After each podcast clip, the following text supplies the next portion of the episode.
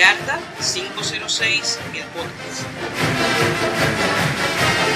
El podcast donde conversamos de la NFL y de la NCAA.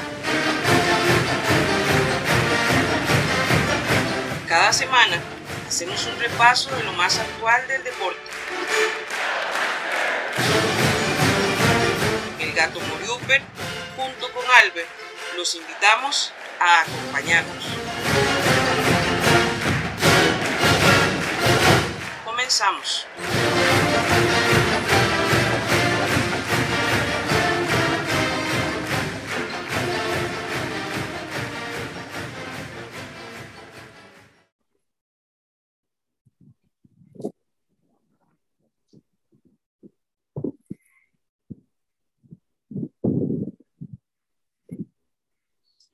Bienvenidos mis amigos yarderos a una edición más de su podcast favorito, Yarda 506 el podcast. El único podcast que no solamente habla del fútbol profesional de la NFL, sino que también del fútbol colegial, el de la NCAA.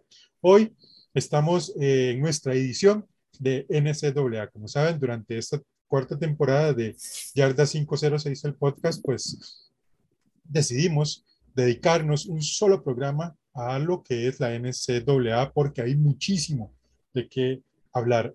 Eh, siempre es importante entender que la NFL es parte de la NCAA y la NCAA es parte de la NCAA. Es, un, es una relación simbiótica. Entonces, eh, por eso decidimos hacer este podcast y creo que durante esta cuarta temporada hemos hablado de muchísimos temas y hoy, particularmente, tenemos un invitado súper especial que ya ha estado con nosotros. Ahorita lo presentamos. Va a presentar a mi amigo Albert Murillo Ávila desde Campo 5. Albert, ¿cómo estás? Hola, gato, y a toda nuestra audiencia. Bienvenidos una vez más a Yarda 506, el podcast. Hoy vamos a tocar un, un tema que tal vez mucha gente escucha siempre o hemos escuchado siempre acerca de en el college football y ahorita que se viene el draft de la NFL, que es el, lo que es el trabajo de scouting, todos manejamos una idea, pero verdaderamente vamos a, concretar esa idea ya en, hechos. Entonces, le cedo la palabra a mi buen gato. Y bueno, hoy tenemos el gran gusto de tener a Ian Routry, alguien que se ha vuelto un amigo del programa desde México. Él es un scouting profesional, se dedica a esto y pues en los programas que ha compartido con nosotros, pues nos ha explicado un montón de cosas súper importantes que es parte de este conocimiento de la NCAA. Y pues hoy nos honra con su compañía una vez más. Ian, ¿cómo estás? Un saludo para vos hasta México. Muchísimas gracias, pues muy contento por, por otra invitación allá con los yarderos y este, contento, contento de que me dan la oportunidad, como les decía, de platicar con ustedes de fútbol americano, de, del fútbol americano colegial, de scouting, de, del draft, de los prospectos. A mí solo denme cuerda y yo me sigo. Entonces, muchísimas gracias por la invitación. No, súper bien, muchas gracias, Ian. Y bueno, yo me presento, soy Walter el Gato Murióper, su amigo, compañero en este viaje llamado Yarda 506, el podcast. Este, recordándoles, por favor, que vayan a nuestras redes sociales siempre, eh, tanto en Yarda 56 o 6 en Facebook e Instagram, el famoso metaverso de ahora de este señor Zuckerberg, y en Twitter, arroba 506 TV. Además, recordarles que este podcast particular, el de la NCAA, es publicado también en YouTube en la plataforma de mi amigo Albert Murillo, College, College Football 101. Entonces ahí van y lo buscan o buscan por el nombre de Albert Murillo Ávila y lo van a encontrar. Denle like, seguir y todo el tema este importante. Recuerden compartir también. Y bueno, vamos al tema, vamos a conversar porque hoy vamos a hablar de eso, de lo que habló Albert, de Scouting. Ian, básicamente, empecemos por el principio, ¿verdad? Eh, ¿qué, hace un, ¿Qué hace un scout? O sea, ¿qué se dedica? Porque de repente parece muy obvio, no, pues a, a scoutear y a buscar prospectos, pero desde las palabras de un scouting, ¿a qué se dedica un scouting?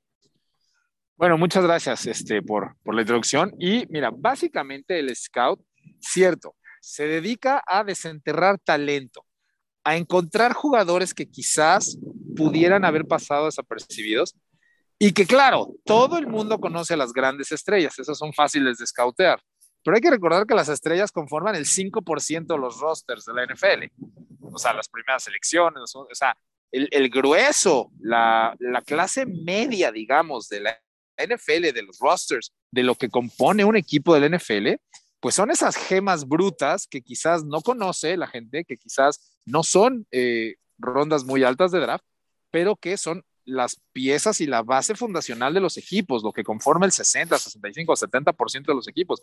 Muchos de ellos, como decimos, incluso jugadores que no son drafteados, que llegan a tocar la puerta y a pedir una oportunidad y que se quedan en el equipo y que se hacen de un nombre y que crecen. Entonces, el principal trabajo del scout es obviamente desenterrar estas gemas, encontrar estas gemas, buscarlas, localizarlas y ponerlas a la, disposición de los equipos. Y en segundo término, y que no por eso menos importante, pero que es gran parte de lo que realiza un scout, es el mantener la información física y atlética de estos prospectos actualizada y al día. Es totalmente común. Yo les podría decir que cerca del 90 o el 95% de las universidades y de los programas en el mundo, incluyendo la NFL, falsean los datos de sus jugadores para hacerlos más atractivos hacia el exterior. Es decir, si hay jugadores que miden 6 pies 1, pues les ponen 6 pies 3 en el roster. Si pesan 220 libras, les ponen 240 libras en el roster. Si corren las 40 en 455, les ponen que ponen 449, ¿no? Entonces es el trabajo de un scout verificar todas esas informaciones para que los equipos tengan la información más fidedigna. Nosotros la llamamos verificada por los scouts, por los que estamos certificados como scouts. Hay, hay un formato, hay una manera, hay un protocolo, hay estudios que se hacen de cómo se mide una mano, de cómo se mide un brazo, de cómo se mide un salto, de cómo se miden las 40 yardas, de cómo se miden este, todas las pruebas físicas y atléticas. Y entonces, al estandarizar esos datos y al estandarizar esas pruebas, los equipos confían en que al estar verificados por un scout certificado, tienen la información más fidedigna y más veraz acerca de qué es lo que están adquiriendo. O sea, básicamente un scout es un es, una profesión como tal, o sea, como... Sí, claro, desde luego. Sí, sí, sí, desde luego. No tiene nada que ver con el coacheo. Obviamente muchos scouts fuimos o somos coaches, pero realmente scoutear no tiene absolutamente nada que ver con el coacheo. Ok, Ian, eh, ahora que vos estabas hablando acerca de certificación, ¿cómo llega alguien a ser un, un scout? O sea, ¿cuál es el proceso? Digamos, si yo quiero llegar a ser un scout, cuál es el proceso que tengo que seguir para lograr eh, alcanzar esa meta, por decirlo así, o, ocuparme de, ese trabajo. Claro, mira, desafortunadamente sabemos que el fútbol americano está muy focalizado, muy centralizado en América del Norte, ¿no? Es la región del mundo donde más se practica y entonces, si a veces practicar el deporte del fútbol americano o incluso coacharlo, eh, tienes poco acceso a esto fuera de América del Norte, bueno, el escauteo está todavía más restringido. Yo no conozco eh, asociaciones que certifiquen o que eh, den cursos para ser scout fuera de Norteamérica. Obviamente, las más importantes pues, son la NFL, la Canadian Football League y ciertos eh, organismos dedicados exclusivamente al scouteo, como podría ser Blesto o la National Football Scouting Association. Todas estas empresas o todas estas ligas certifican y dan cursos a los scouts porque a ellos les conviene que haya gente lo suficientemente preparada para abrir el espectro que abarca el, la búsqueda de jugadores o el encontrar jugadores. Entonces, si quieren ser scouts certificados, tienen que acudir a una de estas academias, ¿no? A la NFL Scouting Academy, directamente, que esa es la NFL, a la de la CFL, que este, se llama eh, All 22 GSN, eh, etcétera, etcétera, etcétera. Entonces, es muy difícil conseguir estas certificaciones fuera de Norteamérica. Ok. Ok, entonces digamos que ya, ya hago el proceso y llego a una, a una de esas este, instituciones que, que vos acabas de mencionar. ¿Cuál sería entonces el proceso para ingresar? ¿Hay que hacer como un tipo de examen? ¿Le pasen pruebas? ¿O tengo que tener, qué sé yo, un conocimiento previo o un, por ejemplo, un, no sé, un diplomado acerca de, de, no sé, educación física, por ejemplo, o algo por el estilo? Miren, no, no hay ningún requisito previo para ingresar, ninguno. tú podrías jamás haber visto fútbol americano e ingresar a estas academias. Obviamente, pues el, el problema no es entrar, ¿no? El problema es graduarse. Entonces, claro que el conocimiento previo de, del fútbol americano ayuda enormemente. y no se espera que tengas un conocimiento previo del fútbol americano, pero si no lo tienes, pues tienes que estudiar 10 veces más que el resto de los, de los estudiantes, ¿no? O sea, entonces no es, como no existe una estandarización en cuanto a los requisitos, es decir, si tú fueras coach de juveniles, entonces ya no puedes, o si tú fueras coach de universitario, entonces ya no puedes, o si solo has sido asistente y no head coach, entonces ya no podrías. Es muy difícil estandarizar eh, el protocolo para la admisión. Por eso la admisión es abierta. Cualquiera lo puede hacer. Ahora sí, ya adentro, pues sí, evidentemente el manejo de, de pues de la información, ¿no? De los sistemas ofensivos, de las coberturas, de las situaciones de campo, de, de las situaciones de juego, de, de, muchas cosas, pues sí, sí sería importante tener como un conocimiento vasto sobre el fútbol americano, pero también es cierto que no es un requisito. Tú puedes llegar y pagar, inscribirte y, y estudiar ahí. Ok. Listo. Ahora, ahora bien, bien, digamos, ya, por ejemplo, qué sé yo, pasamos ese proceso, o digamos, vos pasaste ese proceso, ya está Ajá. certificado. Ahora bien, uno se trabaja, digamos, como un llanero solitario ahí con un ayudante o este o tienes un equipo de trabajo este, que está funcionando. Ahora bien, o todos se dedican a lo mismo o hay alguien especializado, qué sé yo, en tight ends o hay otro especializado en quarterbacks o, o, o cómo funciona ya eh, en sí mismo toda esa organización, esa máquina de escauteo, por ejemplo, porque digamos, diga, nosotros como, como, digamos, en Latinoamérica, nosotros lo que llegamos a ver de vez en cuando, por ejemplo, son los, los, los famosos eh, battle rooms, los que están los, los, los war rooms. Los war rooms. Los war rooms. Ajá. En la NFL, donde dicen, bueno, aquí están los, todos los scouts. Y uno ve un montón de muchachos y gente ahí sentados y conversando, digamos, no sé, con Chris Ballard y con Fran Wright. Pero realmente, de, ¿a qué se dedican todo ese personal? ¿O son independientes? ¿O cómo va, cómo va el tema? Ok, no, mira, obviamente hay de todo, eh, sobre todo. Hoy en día con eh, las redes sociales y con la eh, globalización, ¿no? Gracias a la tecnología, el avance de la tecnología, hay muchas personas que empiezan trabajando por su cuenta, empiezan pagando los viajes, los videos y se pueden estudiar por ellos mismos, empiezan a producir contenido, ya sea en YouTube, en Twitter, ¿no? en, en, en TikTok, en Instagram, pero eso obviamente pues, es pagado por ti mismo, ¿no? Eso sí te puedes dar el lujo de, de, de, trabajar en eso por tu cuenta. Si alcanzas determinado nivel, entonces generalmente empiezas a ser contactado o por medios de publicidad, por, por televisoras, por, este, por empresas de producción de contenido, para que expongas tu contenido en una plataforma más amplia, más grande. Y bueno, eso ya es un trabajo, ya se te empieza a pagar. Y desde luego, si tienes la oportunidad, como es este, afortunadamente, o me siento muy agradecido de poder hacerlo, te contactan las ligas, ¿no? Te busca la NFL, te buscan los equipos, te buscan las instituciones y entonces, este, en mi caso, por ejemplo, muy particulares, me buscaron a través de la NFL Scouting Academy, este, los, eh, la liga canadiense necesitaba scouts, se comunicaron con ellos y no, eh, eh, la Scouting Academy brindó, digamos, a los de mejores calificaciones o a los mejores estudiantes, ¿no? Por así llamarlo. Y, y bueno, fui ofrecido una posición y así te vas metiendo en, en, la empresa, ¿no? Y que obviamente es mucho mejor hacerlo como trabajo, ¿no? Este, sí, sí, que sí. como hobby hasta que, hasta que alguien te descubra. Hasta que alguien te dé la oportunidad. La oportunidad, exactamente. Exactamente, sí. Ok. Entonces quiere decir que puede ser una cuestión integral o puede ser muy especializado. Entonces, o sea, claro, claro. el perfil, pero claro. la persona es la que escoge. Sí, desde luego, hay personas que son extraordinarias para el escauteo de línea ofensiva, por ejemplo, extraordinarias, y, y están en la red y, y han logrado comercializar su trabajo y Aquí que a lo mejor... Albert es experto Ajá. en quarterbacks. Por ejemplo, exactamente. Anda no, viendo no, por ejemplo, por todo lado. Y que sí tiene que ver, por ejemplo, ahorita que mencionas lo de Albert, cuando tú eh, te especializas en una posición, Obviamente puedes dedicarle esas dos, tres, cuatro, seis, ocho, diez horas diarias, pues a ver solo corebacks. Y eso te hace mejor. O sea, ¿no? Este, nosotros los que trabajamos para empresas, pues no tenemos esa posibilidad. Tenemos que escautear de todo, hay que dedicarle tiempo a todo, ¿no? Hay que, es, una, es un trabajo, ¿no? Es una profesión, es, es, es nos pagan por esto y entonces, pues no, yo no puedo decirles nada más, este, oh, yo solo voy a escautear tight ends, no, o yo solo escauteo receptores.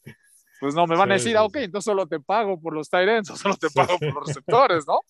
Entonces, no, este, nosotros sí tenemos que, que, dedicarle tiempo a todo, pero desde luego que hay mucha gente que, que tiene especialización en determinadas posiciones, claro.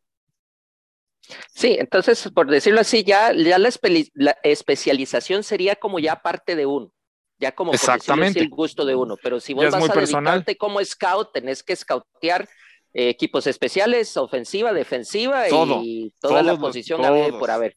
Obviamente van a, van a tener un, un obviamente como vos lo, lo, decís, siempre va a haber gente que va a tener un fuerte, por ejemplo, si, claro. es alguien que en secundaria eh, jugó, por ejemplo, en línea ofensiva, obviamente va a tener una, una mejor percepción de, la, de, la, de cómo criticar o cómo, cómo escautear una línea ofensiva. Totalmente. Y en las otras, obviamente, va a saber hacerlo, pero porque obviamente es la parte del trabajo, pero ahí es donde tal vez tendría un poquito más de, de peso. Me imagino al final, como estaba diciendo Gato en el caso de los, de los, de los war rooms, que alguien, claro. digamos, tienes un grupo de scouts ahí y te dicen, bueno, es que fulano de tal estaba, le gustan mucho los Edge, entonces ya y obviamente yo como gerente general le voy a pedir la opinión, bueno vos, ¿cuál es el, el, Edge que más claro. para nosotros? Así, así. Y hay, y hay, este, hay situaciones muy famosas, ¿no? Dentro del NFL que eh, determinados equipos en determinadas posiciones, eh, siempre que escogen a alguien le pegan este, en, en, el medio, entre los scouts. Este, por ejemplo, el cuarto de receptores de los Steelers todos llegan a ser estrellas. Todos. Es impresionante cómo draftean receptores los Steelers. O sea, todos salen. James Washington, este, Antonio Brown, Emmanuel Sanders, Juju Smith Schuster, eh, Chase Claypool, este, todos. O sea, entonces, claro, desde luego hay equipos que tienen este, departamentos de escauteo especialidad, especializados en determinadas posiciones, son mucho más fuertes que otros, claro, desde luego. Ok. Ahora, Ian, ya, estamos, digamos, ya entramos en la parte de lo que es el escauteo, entendemos cómo funciona todo el tema. Ahora, bien, ya ahora viene la parte ahora sí de ir a buscar el prospecto. ¿Desde qué edad a nivel de scouting se empieza a seguir un prospecto y cómo ustedes siguen ese prospecto? ¿Qué sé yo? ¿Llegan alguna, alguna noticia, alguna información por ahí, algún pajarito que lleguen y les conversa? Eh, ¿Cómo empieza ese proceso? Más o menos a qué edad y qué empiezan a buscar. Mira, eso es muy personal, depende de cada scout.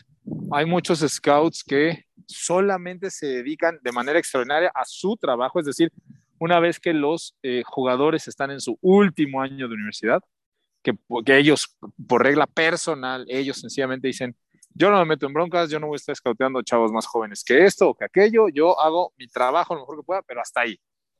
Habemos otros, por ejemplo, mi caso, que soy un apasionado del, del college football y entonces yo los veo desde prepa, yo los sigo desde preparatoria, ¿no? Este, obviamente requiere un poquito más de tiempo y dedicación, pero este, bueno, a mí me apasiona, no lo veo como trabajo, pero sí es una cuestión totalmente personal. Ahora, tu pregunta es súper interesante. ¿Cómo empiezo a determinar yo o a qué edad o en qué momento quién puede ser un buen prospecto? Esto que te voy a decir no es 100% exacto, pero sí es 90% exacto. En base a su talla física. Eso es lo primero que nos fijamos todos. Eh, jugadores que dependiendo de su posición tengan determinada altura y determinado peso. Ese es el primer filtro. Eso no significa que no existan jugadores que a pesar de no tener determinadas características, no puedan acceder a esos niveles.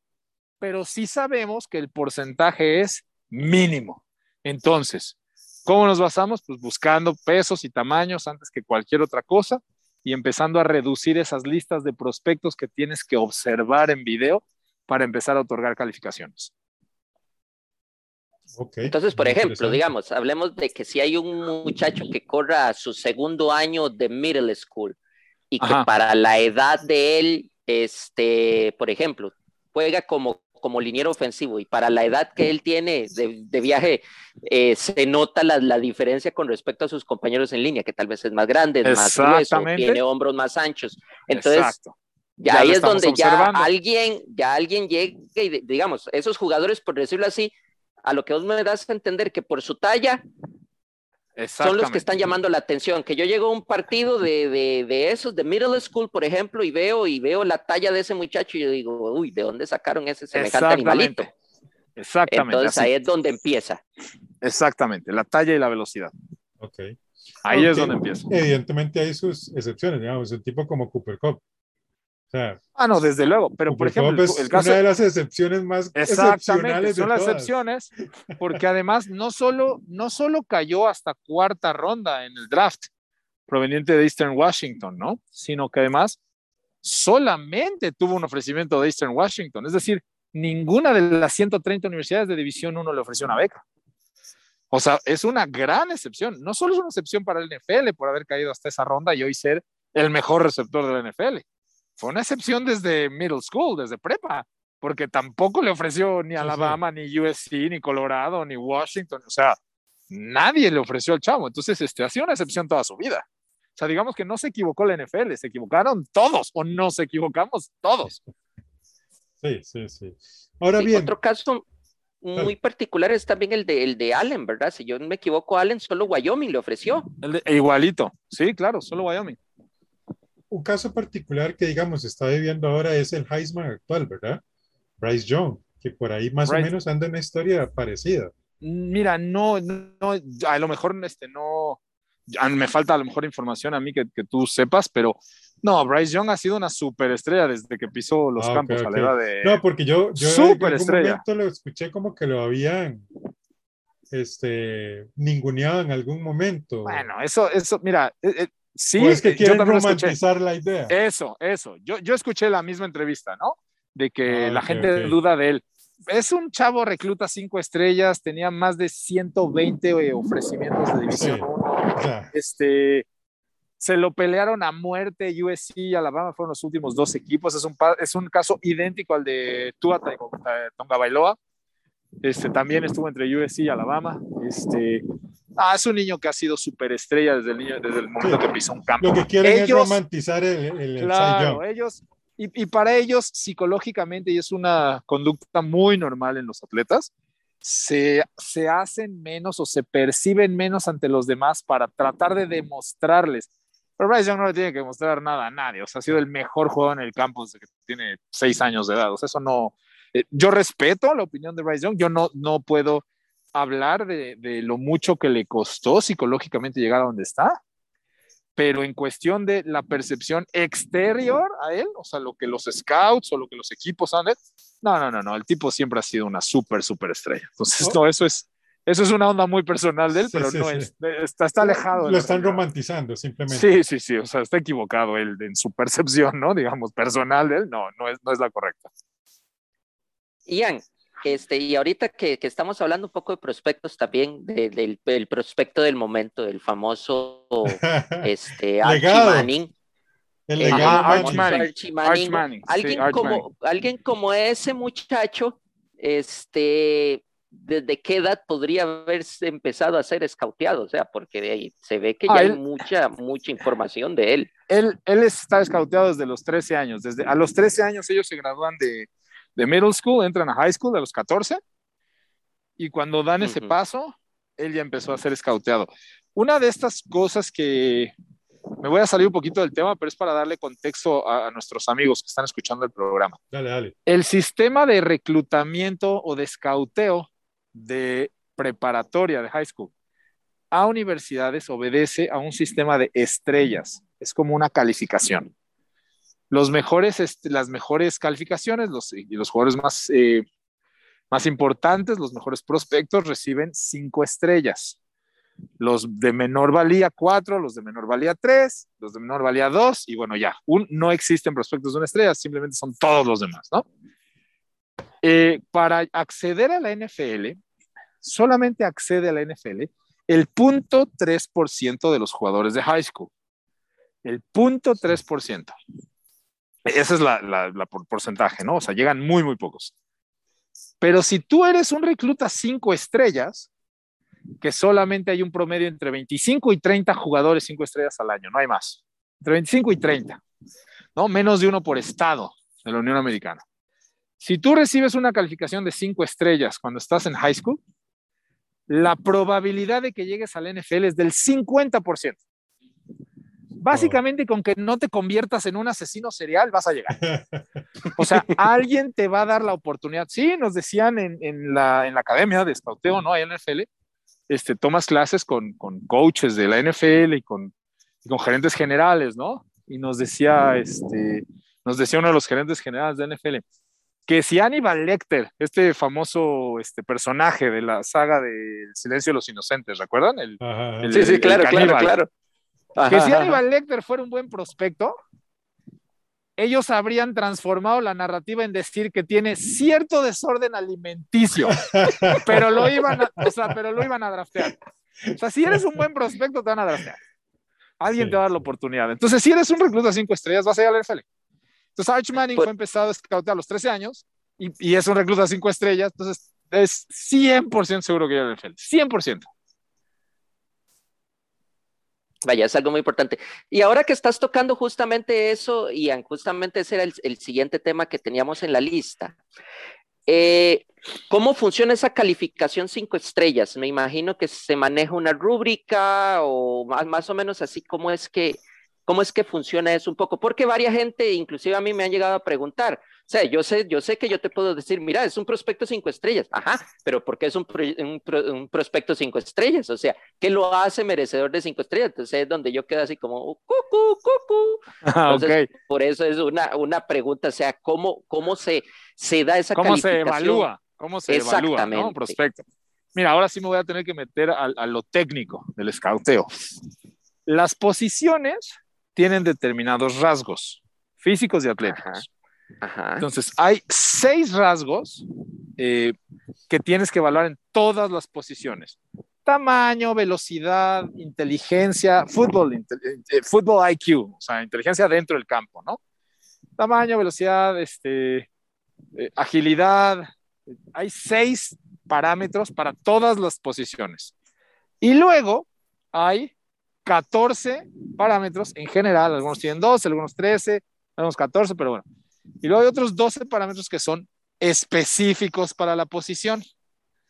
Cambio de dirección en los profundos y en los receptores, este, explosividad en los linieros, balance en los corredores, visión en los corebacks, este, em, etcétera, etcétera, etcétera, ¿no? Cada posición tiene 12, 13, 14 rasgos específicos, más allá de los 6, que son las de todos, ¿no? Velocidad, peso, tamaño, inteligencia, liderazgo, etcétera. A cada una de esas les otorgas una calificación. Hay un parámetro del 1 al 7. El 7 es elite, el 6 es very good, el 5 es good, el 4 es above average, el 3 es este, average, el 2 es below average y el 1 pues no, o sea, no, no utilizamos unos. Exacto.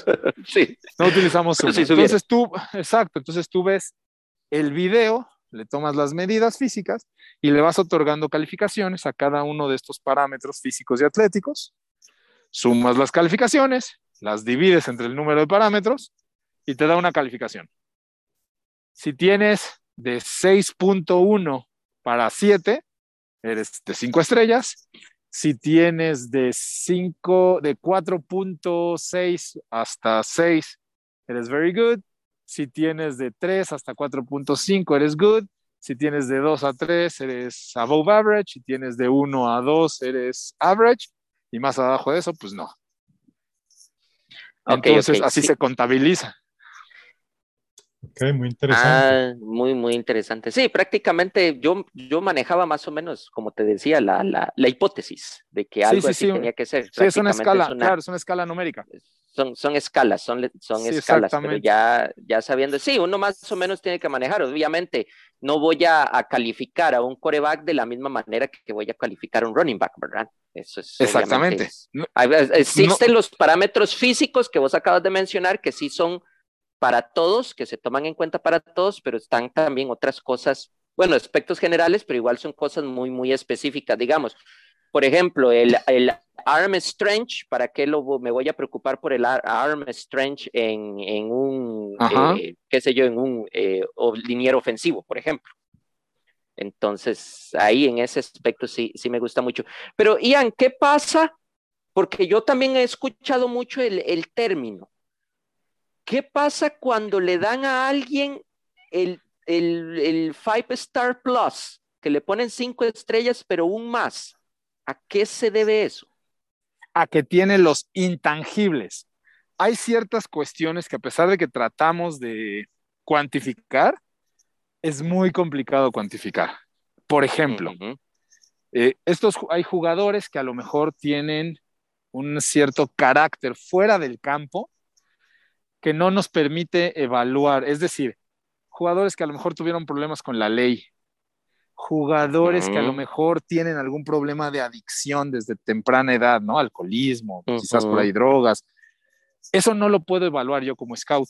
O sea, ¿qué tanto problema tiene una persona que toma una vez a la semana o que toma una vez al mes? Pues es subjetivo, ¿no? Yo no puedo poner una calificación a eso. Ahora, ¿qué pasa si además de ser un prospecto cinco estrellas, es un tipo como Arch Manning, que seguramente nunca ha tocado un cigarro en su vida, que seguramente no está de antro cada sábado y cada domingo, que, que seguramente cuenta con una reputación jurídica impecable, ¿no? Como sus tíos. Ese es un prospecto 5 plus. O sea, cosas que no puedo cuantificar, que son intangibles, pero que es una, es una buena presencia en el locker room. O sea, donde llega hace del equipo mejor. No significa que va a ser una superestrella. Significa que nunca te va a dar problemas, que es un líder, que es un jugador de equipo, que va a apoyar a sus compañeros, que, que no va a tener problemas con la ley, que, pero eso no se puede cuantificar. Entonces se denominan 5 plus. Ok. Sí, prácticamente son de, de, aparte de ser eh, como atletas, también como personas son Exactamente. eh, ciudadanos intachables, por decirlo Ciudadanos modelo, así. exactamente. Exactamente. Ah, ve, eso es algo muy, muy importante. Muy, muy importante. Muchas gracias por ese datito. Y Bien. vamos a ver, ah, bueno, sí, gato. Ian, eh, ahora que, bueno, evidentemente vos lo explicás muy claro, el fútbol americano es un fútbol o es un deporte norteamericano particularmente. Este, como deporte como tal, no es un deporte, antes del programa lo, lo hablábamos, o sea, no es un deporte barato, por así decirlo, o sea, la indumentaria, eh, los rosters de jugadores son muy grandes, o sea, hay un montón de intangibles que se traducen en un tema económico que evidentemente impacta mucho, digamos, y en una zona como Latinoamérica es, a veces es un poco complejo. Creo que solo un país como México por ahí eh, tendría la capacidad tal vez económica de afición y tal para, para mantener una liga. Creo que la ONEFA es algo así más o menos. Lo que pasa es que la ONEFA es un poco más universitario. No claro. es como, como un tema profesional como tal. Pero sí se han dado casos, y algunos pues los conocemos, casos de jugadores eh, extranjeros y particularmente latinoamericanos, como un Martín Gramática, que fue campeón con Tampa Bay, o como el señor este, Raúl Alegre, que fue campeón con los New York Giants, o como, por ejemplo, este eh, analista de ESPN, que es Ramiro Pruneda. O sea, hay Yo jugué jugadores. contra Ramiro toda mi carrera. Ah, mira, imagínate, tú lo conoces. Com complicadísimo, de verdad un extraordinario jugador. Sí, eh, línea ofensiva del TEC de Monterrey. Correcto. Entonces, sí, sí, sí. Dios hay mío. jugadores de Paraguay, evidentemente, ahí en la historia. La mayoría, evidentemente, kickers. Hay sus excepciones, como Sammy Reyes en este momento. Ajá, el chileno. El chileno. Pero a nivel de, yo no sé si hablar de realidad, porque no sé si es la palabra correcta, pero a nivel de lo que podría ser una persona que desee ir a, a, que lo puedan ver o puede, o sea, evidentemente va a tener que emigrar a, a Estados Unidos o, o, hay alguna posibilidad en Latinoamérica para, para, para que lo puedan volver a ver si acaso. Mira, desafortunadamente, y sí, lo que quiero decir no es, no es un hecho, no está grabado en piedra, pero eh, la estadística dice que es así, ¿no? Si tú no juegas high school en Estados Unidos, las posibilidades de que puedas llegar al NFL se reducen al, quizás el 20%, ¿no? Que si por sí es difícil, ya dijimos el porcentaje de jugadores que llegan al NFL. Si tú no juegas high school en Estados Unidos, pues ese porcentaje se reduce quizás al 20%.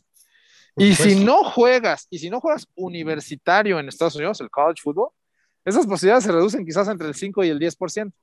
Sí tienes que participar en este tipo de programas por dos cuestiones. Uno, por el desarrollo físico y atlético.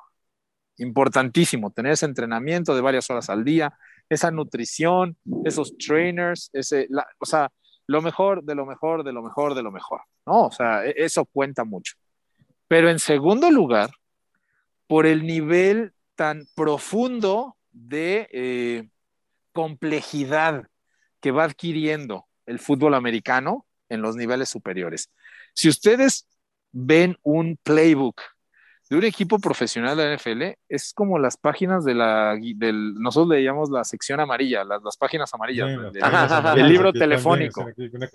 o sea, es, es, o sea, entonces imagínate si no, si no subes progresivamente con esa complejidad, si no, si no tuviste un playbook importante, complicado, difícil desde high school, ¿no? Si no estuviste en Matter Day, si no estuviste en IMG, si no estuviste en Bishop Gorman, si no estuviste en Concord de Entonces, el salto a la siguiente categoría es complicado, ¿no? O sea, los conceptos ofensivos y defensivos, eh, las lecturas, se vuelven muy complicadas. Ahora imagínate si no lo juegas en universitario. O sea, es como si te dejan en el centro de China a ti solo y, no hablas chino.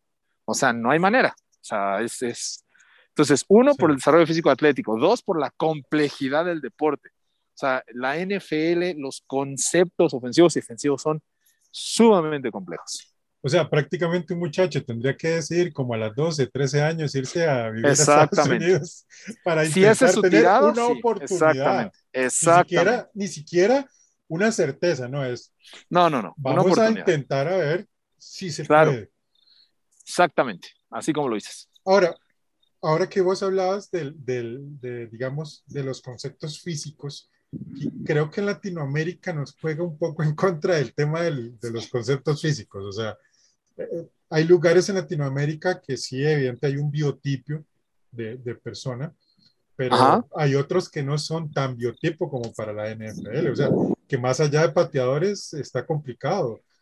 y, fíjate que tienes toda la razón, sí, desde luego tiene mucho que ver, y claro que la genética y el bagaje cultural, físico-cultural, no nos ayuda en Latinoamérica, eso es totalmente cierto.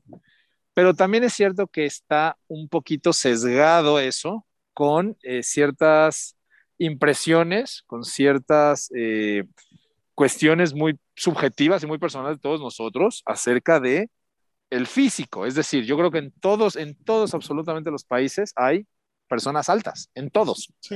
Claro, en Latinoamérica sabemos que son los menos, pero, pero no es una, no, es, no es algo que nos impida, digamos, o sea, seguramente en Latinoamérica hay muchas personas de dos metros, muchas, ¿no? Entiendo que no va a ser el 20, el 40% de la población mundial, te digo, total, ¿no? A lo mejor es el de uno, pero hay personas de ese tamaño. Entonces, ese no sería el impedimento. Donde realmente existe el problema para acudir, o sea, digamos que el tamaño es como el filtro número uno y hay tamaño en cualquier país del planeta. Hay menos en ciertas latitudes, pero en cualquier lugar. Donde estamos a años luz y la gente como que no lo dimensiona realmente, donde estamos realmente en problemas los latinoamericanos y no tenemos absolutamente nada que hacer para competir, es en el aspecto atlético. Es decir, yo estoy seguro que puedo conseguir a mil personas de cualquier país latinoamericano que midan 6 pies 7. Seguro. Pero las personas que miden 6 pies 7 en Estados Unidos, debido a su desarrollo y a su cultura física, corren las 40 en 5-1. corren las 40 en 5-0. Los latinoamericanos, por no desarrollarnos, esto no es cuestión de razas ni de latitudes, por no tener una cultura física, gubernamental, social, este, desde luego cultural, bagaje, etcétera, somos lentísimos, lentísimos. O sea, el día que nosotros empecemos a, a, ver latinoamericanos en las finales de los 100 metros planos, de los 200 metros planos, ese día vamos a empezar a poder llegar a la NFL. El tamaño lo conseguimos, pero la diferencia atlética, no física, entre nosotros los latinoamericanos y específicamente entre la raza afroamericana, que es el 78% de los jugadores del NFL, no, pues olvídenlo. Ahí es donde no, no podemos competir. Sí, totalmente de acuerdo. O sea, y es que a veces este tipo de conversaciones, así como digamos, le preguntan a Albert el tema de las cinco estrellas y todo eso, a nosotros nos preguntan si en Latinoamérica se podría o no dar eso. Entonces, siempre a veces es como esa idea de que, ¿qué pasa? Entonces, claro, uno podría dar una opinión, pero realmente es una opinión, en este caso, hasta hoy, eso era una opinión completamente, no sé, biotipo, este, el otro.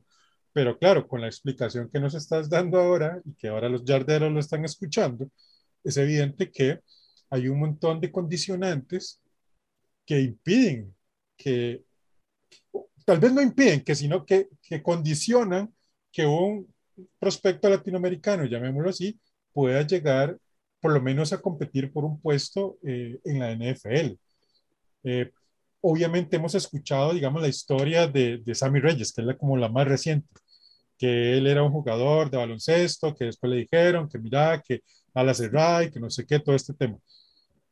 Y aún así, con las condiciones que tiene Sammy, que creo que son muy buenas, Sí, son impresionantes. aún así 6 pies 6, 255 libras, sí, sí, sí. Y las veces que lo vi jugar, los snaps que lo dejaron jugar, jugó bien, o sea, no, no, claro, no estamos sí, sí, diciendo no que jugó mal. No desentonó. Y aún así, él está compitiendo todavía, o sea, imagínese para poder llegar a un nivel de Travis Kelsey, eh, George Kittle, estamos hablando de mucho recorrido, ¿verdad? Y mentalidad y un montón de cosas que, como, decís, como dijimos ahora, o sea, hay que transportarse prácticamente a ir a Estados Unidos para que no solamente te transporten o te traspasen lo que es el deporte en sí, sino la pasión del deporte en sí. Oye, permíteme más que te tenga, te voy a, te voy a hacer sentir todavía peor, o a nuestros amigos yarderos. esto es, eh, sí, sí, sí, esto, tírelo, esto, tírelo esto les va a caer todavía peor a nuestros amigos yarderos. Dijimos que el principal filtro era el tamaño, ¿no? El físico. Sí, sí. Y después viene el segundo filtro, es la capacidad atlética. ¿Qué tan rápido te mueves? ¿No? Ok. Les voy a decir qué factor no se habla mucho y que es igual de importante que esos dos. Y que tampoco podemos trabajarlo ni podemos este, modificarlo. Ok.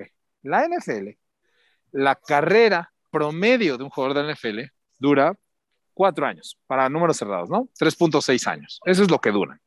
Eso significa que el jugador promedio, hablando desde la superestrella, ronda número uno del draft, o el undrafted free agent, está terminando de jugar su carrera en la NFL a los 26 años, como máximo, el promedio, es decir, el 50%. Bueno, uno de los principales factores que detiene a los jugadores, no solo latinoamericanos, sino de cualquier latitud, incluyendo jugadores norteamericanos, de llegar a la NFL, es la edad. Para los 26, 27 años en la NFL ya eres viejo. Sí. Entonces, tú tienes que estar llegando a la NFL a los 21, 22 años los programas establecidos a través de, del mundo, de las diferentes latitudes, incluyendo muchos en Estados Unidos, realmente tú ya tienes que ser un prospecto, digamos, cinco estrellas, cuatro estrellas, una superestrella, un monstruo de seis pies cuatro, de 255 libras, alrededor de los 15, 16 años. Y vas a tener que estar en NFL en los siguientes cuatro años. Y muy probablemente tu, tu carrera, a pesar de tu talento y tu tamaño y tu velocidad, muy probablemente tu carrera termine en cuatro años. Como en estos países no tenemos esa cultura, cuando tú te empiezas a desarrollar, cuando tú decides dedicarte a, este deporte, sabes que esto es mi vida y me voy a poner a, a ir al gimnasio 365 días al año y correr atletismo fuera de temporada y entrenar seis meses al año con un coach especializado, etcétera, etcétera, ya es demasiado tarde. Ya tienes 18, 19 años. A esa edad están llegando a la NFL. Sí, sí. O sea, a esa edad lo están. Claro. Y contra eso no puedes hacer nada. No, no, no es, complicado. Entonces, aparte del tamaño y aparte de la atleticidad, la edad. Ahora, Tú ya tienes que ser nuestros monstruos a los 19, 20 años. Ahora se me viene una idea a la, cabeza, también para añadir, y no sé, corrígeme si estoy equivocado, también hay un tema de, de exponerte a los medios, o sea, te tiene, tienen que verte. Entonces tienes sí, claro. ser una estrella no significa ser una estrella para los scouts solamente, sino que mínimamente los medios hagan ruido sobre lo que vos estés haciendo. claro, sí, sí, sí. Por ejemplo, ahora, ahorita hablamos de Bryce Young, que es un muchacho que tiene los medios y un montón de cosas encima de él. Entonces, si yo soy un quarterback, por más bueno que sea, pero yo no hago ruido y nadie me ve, puedo ser muy bueno. O puede ser ese muchacho muy bueno, que si no hay ruido sobre él es complicado. Claro, exactamente. Lo que hacen es la mayoría de estos jugadores, eh, desde high school, es acudir a todos estos camps, eh, a todos estos campamentos que organizan las universidades durante el verano y que eh, ellos utilizan también para realizar estas visorías acerca de, invitan a, a ver, toda la comunidad de jugadores de preparatoria, Alabama va a hacer su camp el próximo viernes, sábado y domingo en la universidad a tal hora. Y entonces vienen jugadores de todo Estados Unidos al camp y ahí es donde eh, los visorean y entonces la gente empieza a hablar, y hay scouts no solo de Alabama, de muchas partes, y entonces este jugador va al camp de Alabama y luego va al camp de Florida y luego va al camp de Tennessee y recorren tres, cuatro, cinco, seis, ocho camps en el verano y entonces se empiezan a ser conocidos. Sí, sí. Eh, hay una Claro que necesitas que, exacto, claro, necesitas que ser, estar expuesto. Sí, sí, y, hacer grandes jugadas y, y, digamos ahora con tema de redes sociales, los TikToks, esos donde estás jugando y lanzando pases o, o recibiendo o corriendo, no sé. ¿Sabes cuál es la principal plataforma que existe para que los vean? Se llama Huddle. Digo, espero no estar haciendo ahí un gol ahí con los patrocinos. Se llama Huddle, H-U-D-L.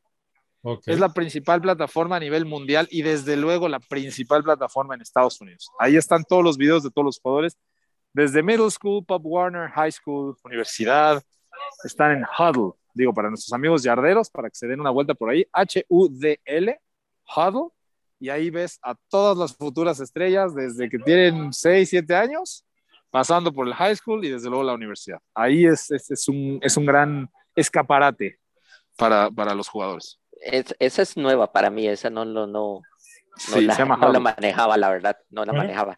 Eh, Ian, otra, otra preguntita, digamos, y ahora que vos estás diciendo, estás hablando eso de Huddle, eh, en lo que es, eh, no sé necesariamente la NFL o alguna organización, se manejan una base de datos donde se estén alimentando. No sé, una vez me pareció ver a, que estaban como un microdocumental de, de, un, de una high school donde el head coach como que metía datos de los jugadores, como que tenía dentro de, de, su equipo, tenía dos, tres jugadores que él decía que tenían muchas posibilidades de llegar y yo noté eso como que, que me, agregaba información. Eh, entonces era eso, si, hay, si se manejara una, una base de datos donde yo puedo ir y decir, bueno, me voy a meter aquí para ver, digamos, tengo interés del, de, de, linieros ofensivos, entonces, bueno, voy a meterme a ver qué información hay. Es esa entonces. Huddle, es Huddle, sí. Así es. Ah, me parece muy, muy, muy, muy, muy genial. y, ahora que mencionabas, Ian, el tema de la edad, porque hace unos días eh, con este tema de los Cowboys y Kellen Moore, mucha gente comentaba en los grupos de NFL de Latinoamérica o de los de aquí de Costa Rica, en los estados, que cómo era posible que un muchacho tan joven, siendo quarterback, se haya retirado para ser coordinador ofensivo.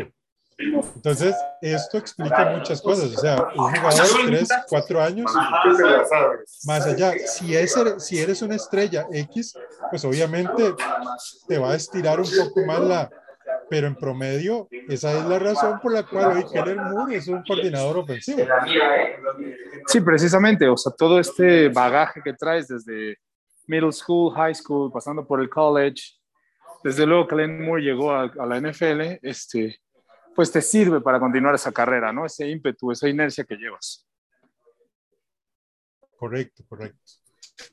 Eh, Ian, y dejando, dejando de lado América Latina, ya sabemos que me expusiste la situación de, América Latina muy bien, pero en otras latitudes, en otras latitudes donde tal vez se manejan, se manejan como una cultura deportiva más desarrollada, llámese Europa, llámese Australia, en alguna vez se han dado procesos de scouting, por ejemplo, en, Europa. Menciono Australia porque aparte de ser un país dentro de los desarrollados, es un país que también se practica el rugby, que es un deporte muy parecido, obviamente, al, fútbol americano.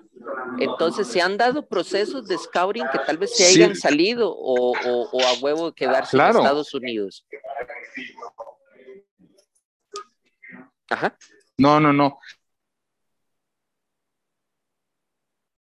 Yo como parte de la Canadian Football League, nosotros tenemos scouts en todo el mundo. O sea, yo me encargo del sudeste de Estados Unidos, del Southwest. Tenemos scouts en México, en Brasil, en Argentina. Tenemos scouts en toda Europa, scouts en África, scouts en Japón, scouts en Rusia. Y estamos buscando los mejores jugadores de todo el mundo. Lo que pasa es que desafortunadamente, bueno, las posibilidades de encontrar jugadores en estas latitudes que puedan acceder a la NFL, a la liga canadiense, pues son muy bajas. Pero claro que realizamos este, procesos de scouting en, todos lados. Y a pesar, mira, Australia está brindando muchísimo pateador. Hay cientos de pateadores ya en las universidades americanas australianos.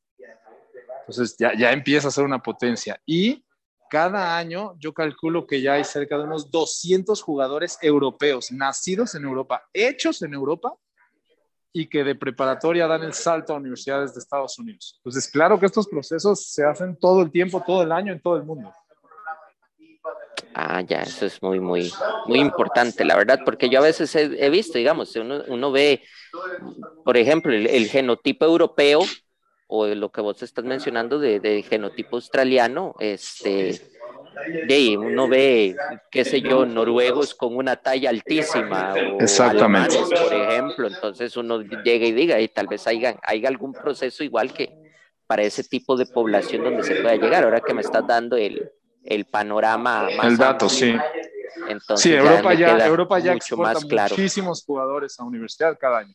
Yo calculo que el año pasado deben de haberse firmado unos 200 europeos para la edición 1.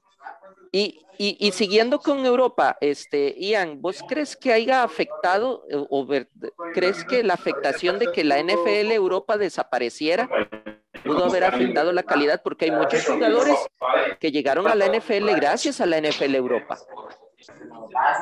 Mira, no creo que haya afectado, te voy a decir por qué. Porque desafortunadamente la NFL Europa la siguen eh, constituyendo en su mayor parte americanos. Sí es cierto que salieron algunos europeos, pero la infraestructura económica que se tuvo que mantener durante varios años para sacar, no sé, 10 jugadores europeos no lo vale sea, seguía siendo un deporte de americanos jugando en Europa.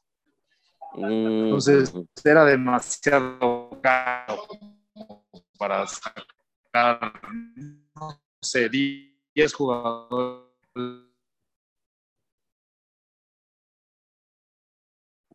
No era redituable. Ok.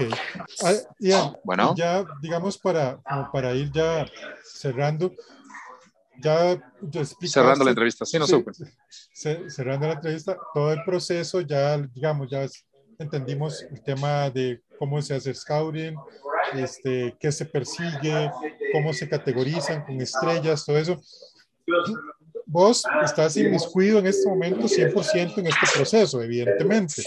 Sí, sí, sí. Yo como, como scout de la, de la liga canadiense, este, yo tengo a mi cargo el Southwest de Estados Unidos. O sea, yo me encargo de Texas, New Mexico, Colorado, Wyoming y Montana. Y yo, yo soy responsable de esas universidades, digamos, para, para sacar prospectos hacia la liga canadiense. De aquí al draft, o de aquí a que, digamos, ya haya una fecha límite para que usted, digamos, no sé, de repente supongo que tienen que entregar como un reporte, alguna cosa así. ¿Qué, proceso? Sí, desde luego. Eh, me falta, mira, estuvimos tomando tallas verificadas, ¿no? Los meses anteriores, que te dije octubre y noviembre, ya las tenemos. La recolección de información se hace durante todo el año. O sea, estamos empezando ahora el proceso de subir a los portales, este, recopilar información de los prospectos que son seniors ahorita, o sea, es decir, que están en su último año de universidad. Lo vamos a empezar ahorita en enero, ya estamos empezando y nos vamos a pasar todo este año proyectando y scouteando a los jugadores de último año de las universidades o de los diferentes equipos que pueden dar el salto a, a la NFL o a la Canadian Football League. Ok, muy interesante. Bueno, y ya, este, creo que Albert nos damos por satisfechos con toda la explicación. Ha sido genial eh, comprender todo este proceso, porque como te decíamos al principio, a veces eh, uno dice scouting y uno tiene una idea de esto, pero escucharlo desde la perspectiva de alguien que está allá adentro es muy esclarecedor. Entonces, de verdad, eh, te agradecemos mucho. No sé, Albert. No, no, verdaderamente este, esta información ayuda bastante y más que todo nuestros escuchas para que entiendan mucho más lo que es el deporte, ¿verdad? Cómo se desarrolla el deporte, cómo llegan los jugadores a la NFL, todo el proceso que tienen que pasar. Y no es simplemente de llegar y sentarse en una banca y ver a un montón de muchachos jugar en una secundaria, sino que es un proceso todavía mucho más arduo y verdaderamente, y ante felicito por, por ese trabajo, porque no es cualquiera que lo puede hacer, la verdad. muchísimas gracias por la invitación, muchas gracias por la entrevista nuevamente. estoy a sus servicios, encantado de platicar fútbol con ustedes. Nos vamos a ir a certificar para trabajar contigo.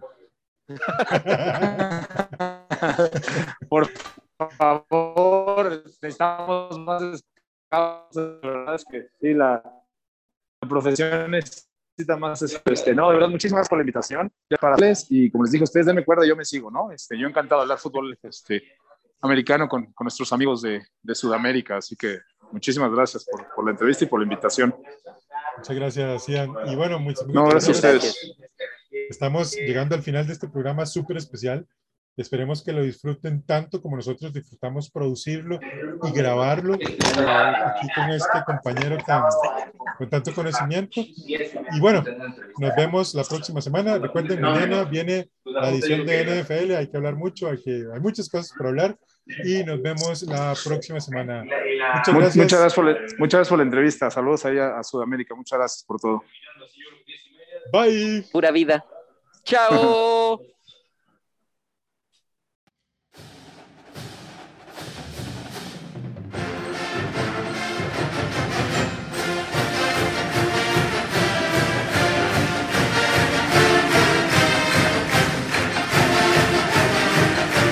Muchas gracias por escucharnos. Te invitamos a seguirnos en nuestras redes sociales, donde todos los días compartimos información de la NFL y de la NCAA. Ayúdanos a crecer compartiendo el podcast con tus amigos. Hasta el próximo programa de Yarda 506, el podcast.